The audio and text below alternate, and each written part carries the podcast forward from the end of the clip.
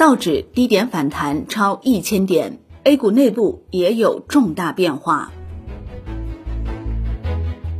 全球市场瞩目的美国九月通胀数据终于公布。数据显示，美国九月未季调 CPI 同比升百分之八点二，预期升百分之八点一，前值升百分之八点三。九月未季调核心 CPI 同比升百分之六点六，创一九八二年八月以来新高，预期百分之六点五，前值百分之六点三。另外，美国截至十月八号当周出请失业金人数为二十二点八万人，预期二十二点五万人，前值二十一点九万人。美国 CPI 数据公布后，美股三大期指立即跳水，纳指期货跌近百分之三，美元指数直线拉升，收复一百一十三点五关口，美债十年收益率也随即大涨十一基点至百分之四点零零六，富时中国 A 五零指数期货也随即直线下挫，由涨转跌，跌幅一度超百分之一。美股开盘后开始强劲反弹之旅，三大股指全线收涨，道指涨百分之二点八三，标普五百指数涨百分之二点六，纳指涨百分之二点二三。周四，在美国 CPI 数据公布之前的亚太市场交易时间段，亚太主要股指集体收跌，韩国综合指数跌百分之一点七九，日经二五指数跌百分之零点六，连跌四日；澳洲标普两百指数跌百分之零点零七，新西兰 NCX 五零指数跌百分之零点五一。周四，A 股整体表现较好，虽然上证指数收跌，但沪深两市共三千一百九十一家公司股价上涨，涨停家数达到七十七家。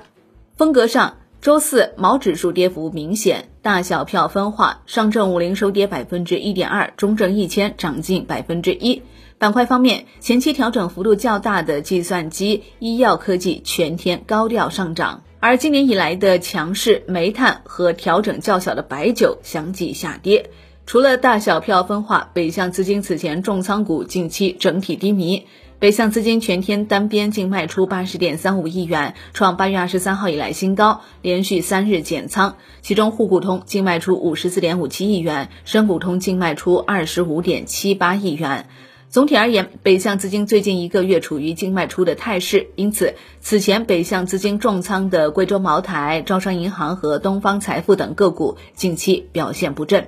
Wind 数据显示，近一个多月以来，证券机构对电子、机械设备、化工等板块的调研相对活跃。从调研个股的市值分布看，千亿市值的公司调研热度下降，对三百亿市值以下的小盘股调研热情显著上升。东兴证券基金市场跟踪报告称，宽基 ETF 中上周流入最多的 ETF 为中证一千 ETF，资金净流入四十八点四亿元；其次为沪深三百 ETF 和中证五百 ETF，资金净流入额分别为四十三点七三和三十八点六亿元。国金证券的风格轮动模型显示，本期模型优选指数为科创五零、中证一千，整体偏向中小盘成长风格。社融数据超预期，上市公司龙头业绩增速得到验证，支撑近两个交易日情绪回暖。但持续性的反转行情还需要外部风险逐一解除和内部基本面的确认。华安证券认为，在底部区域关注高景气成长链、部分长逻辑消费品、传统能源链以及地产经济回暖业绩验证下，可关注中期成长高景气热门赛道的逐步布局机会。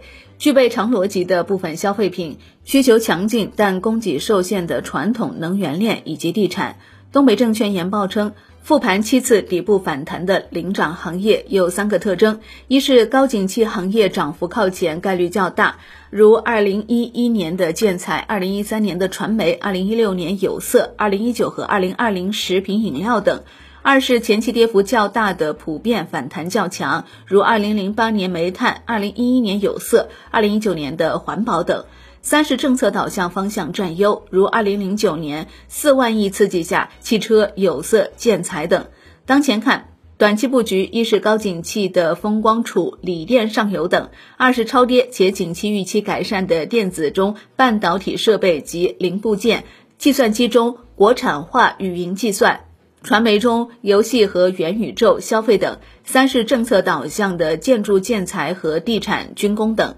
方正证券则对于 A 股后市乐观看多，一是从历史经验来看，PPI 是和企业盈利状况关联度最为密切的宏观经济指标。预计 PPI 同比增速将于年底降至零以下。当前已经进入到本轮盈利下行周期的中后期，而市场底通常会先于基本面底出现。二是以美联储为首的全球货币政策收紧预期边际拐点已经出现，年底美联储加息力度预计大概率会放缓。三是从估值情况来看，当前 A 股市场估值处于历史底部位置，行业配置方面建议超配大基建产业链、金融、医药、消费等行业，低配周期股及部分估值过高的行业。好的，以上内容由 Wind 金融终端 APP 制作播出。Wind 金融终端 APP 现已免费开放注册，感谢您的收听，也欢迎您关注转发哦。我是林欢，财经头条，我们再会。